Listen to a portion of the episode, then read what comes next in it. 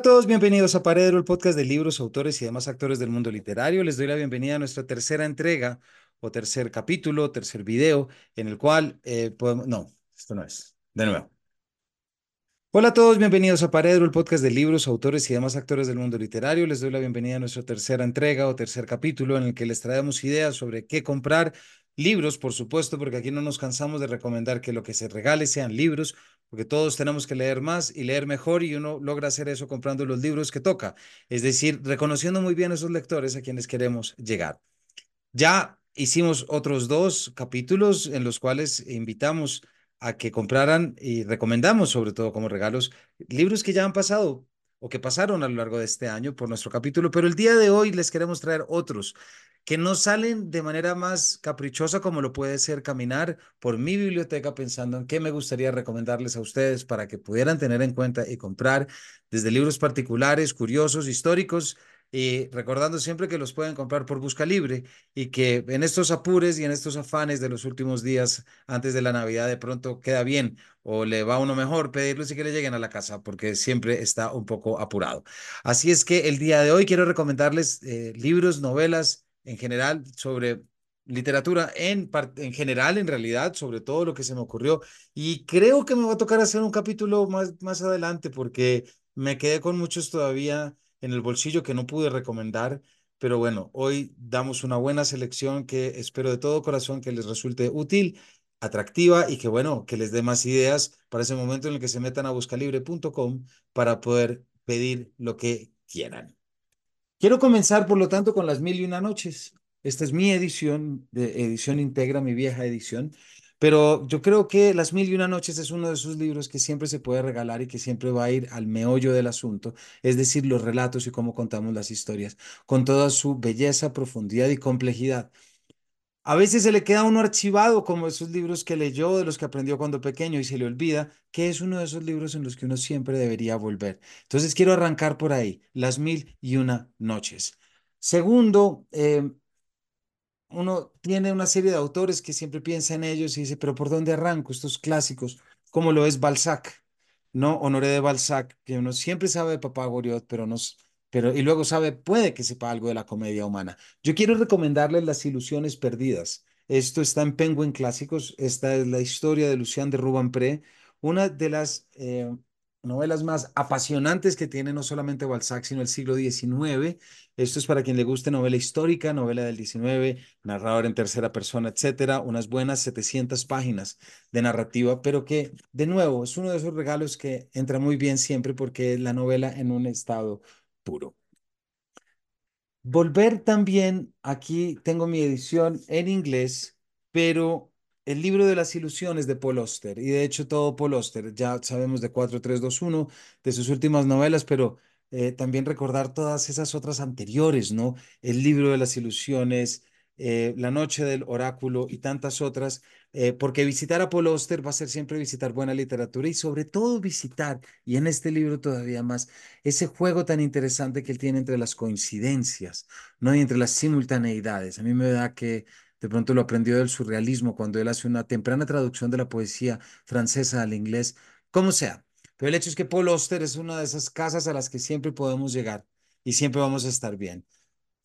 De Dostoyevsky nos suelen hablar únicamente de Raskolnikov. Eh, aquí yo he hablado en muchas ocasiones de Memorias de Ultratumba también, eh, de Crimen y Castigo, pero yo quiero traerles una que se llama Los Demonios, una de las grandes obras maestras de Dostoyevsky yo la tengo en los dos tomos de Alianza Editorial, pero para quien disfrute de Dostoyevsky quiere ir un poquito más allá, o también quien se quiera quedar un poquito en la misma esfera, llamémoslo del siglo XIX, esta es una novela que va a disfrutar muchísimo, habla de las reformas realizadas en Rusia, pero sobre todo de ese espacio que Dostoyevsky sabe trabajar también en torno a lo que es la cultura rusa, la influencia del francés, y bueno, ya su nombre, ya se pueden imaginar lo que viene elementos que podamos traer de nuestra narrativa bogotana.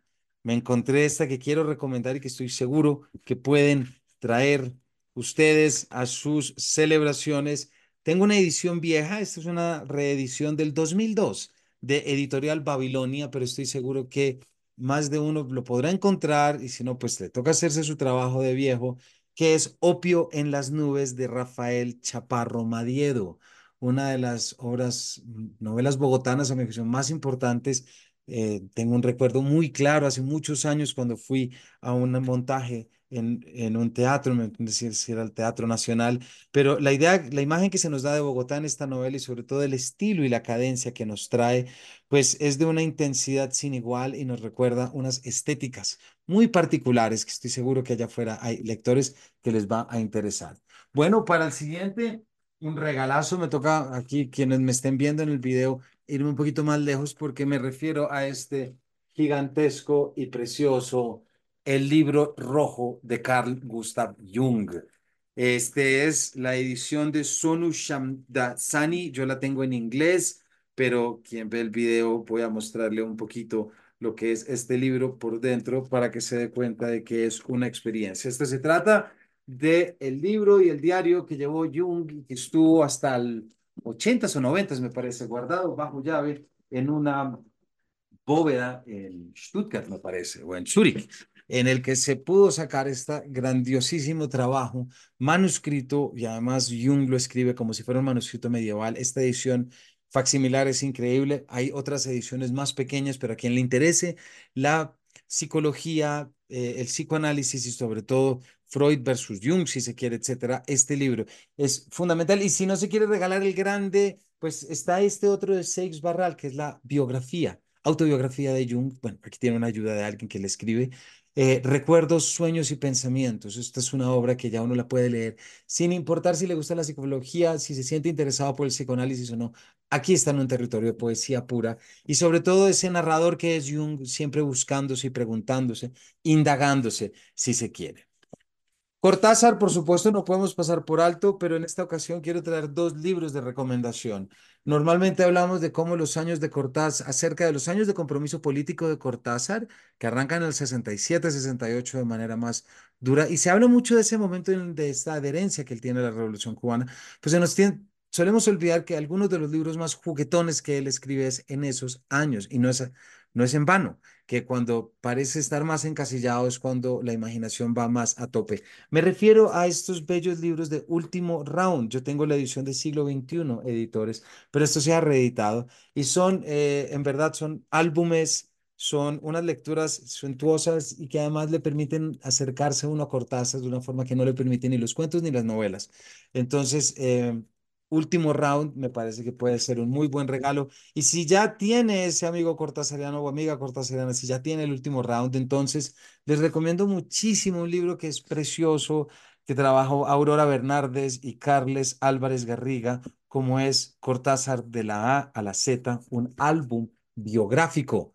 Este es, como su título indica, un álbum biográfico que tiene una palabra Arranca con palabras en orden eh, alfabético y se va quedando en cada uno, pero es de una riqueza de diseño y una riqueza de fotografías que cualquier amante de la literatura y de Cortázar, por supuesto, se va a ir de para atrás con este libro. Entonces, se lo recomiendo mucho.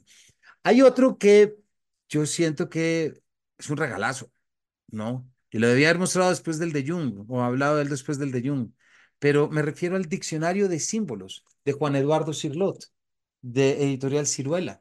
Este es un libro en el que uno siempre lo ve en las bibliotecas, en las librerías, lo ve exhibido y dice, ¿eso qué será? Y cuando se pone a leer sobre él, se da cuenta que es como invitar a un experto a la casa. Em, cualquier duda mitológica que tenga o del carácter de símbolo, yo vengo a resolverla con Juan Eduardo Cirlot para entender su importancia, su historia, tantas cosas, ¿cierto? Y que en este caso en particular me parece que regalarlo es dar un acceso a la información más seria que se puede tener y sobre todo de uno de los escritores más importantes, a mi juicio, del siglo XX español, con todo lo que tiene, pero sobre todo es el entrar en el mundo del símbolo, en la historia de las religiones y demás, que le va a dar a uno unas ideas geniales. Entonces, Diccionario de Símbolos de Juan Eduardo Cirlot, esto es de ediciones Ciruela. Me quedan todavía libros acá y este capítulo se está alargando, entonces voy a apurarle un poquito. El año pasado hablamos de esto, pero no quiero dejarlo pasar la correspondencia completa de Andrés Caicedo. Leer Andrés Caicedo en la correspondencia es increíble porque muchas veces se nos puede o se nos pudo generar una imagen autónoma y propia desde las narrativas, desde los cuentos y desde que iba la música. Y de repente cuando uno lo lee en las cartas ve una, una humanidad en Caicedo que es absolutamente increíble. Yo tengo sobre todo subrayadas la primera, me gusta mucho. Hay una primera carta al padre que es impresionante. eh, y estos son unos grandes esfuerzos editoriales que se realizan. Este tomó mucho en particular. Hay un capítulo especial que habla sobre esto con unos invitados que se refieren a esto de una manera muy clara. eh, Rosario Caicedo, Mario Jursic y Juan David Correa. Lo recomiendo mucho porque es entrar a conocer contenidos que no conocemos normalmente y de los cuales vamos a aprender mucho y sobre todo si nos gusta el personaje. Muy rápido que todavía me quedan cuatro. Patria de Fernando Aramburu. Yo creo que, yo creo que todos los colombianos deberían leer Patria en realidad. Yo creo que esta es una novela que nos habla al oído, tan lejano como puede ser el conflicto del País Vasco, pero hay un código que se nos parece increíblemente a nuestra realidad. Y esta es una novelaza que nos pone a pensar en el mundo, nos pone a pensar en el país. Y bueno, creo que esta es una de esas novelas que no me cansaré nunca de recomendar porque creo que se puede leer en cualquier momento. Luego quise traer, esto es un libro muy particular, de nuevo, quien le interese las cosas clásicas y raras, me refiero al libro sobre errores vulgares de Thomas Brown. Este es un libro que está publicado por Ciruela de la Biblioteca Sumergida, en el cual Brown nos va a hablar cómo, principalmente lo dice, sobre los errores vulgares que se contienen acerca y se tuvieron acerca de los animales. Entonces hay cosas increíbles como quienes pensaban que los elefantes no tenían coyunturas, entonces que se podían empujar y se caían y no se podían volver a levantar. Unas particularidades muy específicas del siglo XVII eh, para lectores curiosos, ¿no? Hay un libro que a mí me gusta y que creo que puede ser siempre una buena recomendación. Me refiero a las conversaciones con Goethe de Eckermann. Para los lectores clásicos y que les interese mucho Goethe, Fausto, lo alemán, creo que este es un acercamiento interesante a la dinámica de los dos personajes. Entonces, también quería recomendarlo. Me escucharon a lo largo de este año hablar sobre David Grossman, leer un texto de David Grossman, entonces no puedo hacer más que recomendar esta novela que me parece increíble y más en estos momentos en los que estamos viviendo. Me refiero a La vida entera de David Grossman. Esto está publicado, miren, aquí encontré un tiquete, este la última vez. Ah, no, miren, de Bogotá Pereira. Lo leí. Acaba de aparecer el ticket aquí adentro. Esta es una novela que nos permite entrar de lleno a conocer a Grossman y sobre todo entender esa relación que está entre la ficción y su vida. Y por último, un autor que en esta casa, pues yo quiero mucho y que aprendí mucho con él, como lo es Rafael Argullol, también tenemos capítulo con él, pero en vez de recomendar Visión desde el fondo del mar o cualquier otro, quiero recomendar mi favorita, que se llama Lampedusa, una historia mediterránea. Un libro de alfa, perdón, de acantilado cortico, son 130 páginas de una novela corta en la que, wow, para los lectores que estén estudiando literatura, para aquellos que el saber literario y la experiencia literaria de repente los está rebosando y se les está metiendo en la vida. No hay una novela más acertada que esta para poder regalar y para poder leer. Eh, y hay otra que acabo de ver que se me ha quedado aquí por fuera, entonces que voy a traer otra de estas rarezas que encontré, que conseguí este año.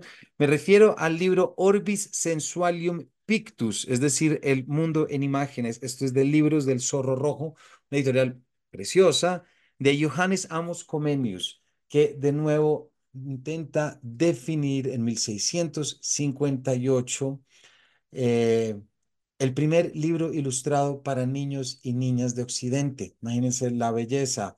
Comenius fue teólogo, filósofo y pedagogo, propugnó una educación para todos sin distinción de sexo, condición sexual o capacidad de aprendizaje. Y acá, como su libro lo indica, pues es El mundo en imágenes con explicaciones al lado. Un libro muy particular, muy curioso y que estoy seguro que van a disfrutar. Bueno, imagínense con todo lo que traigo y se me quedaron más, pero creo que aquí con una... Eh, iba a decir relectura, pero una reescucha de este capítulo y de este video van a tener muchas ideas para regalar. Lo importante es que se regalen libros. Seguramente volveremos más adelante con más, pero por lo pronto cerramos este tercer video y capítulo esperando que algo de esto llegue a su corazón, llegue a sus manos para poder luego estar con amigos, familiares o quien quiera. Porque siempre hay que regalar libros y siempre hay que fomentar la lectura literaria. Muchas gracias. Nos vemos en la próxima.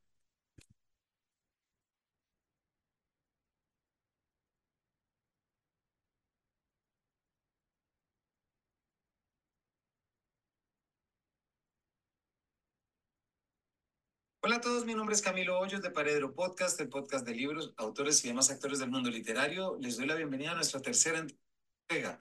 A recomendaciones.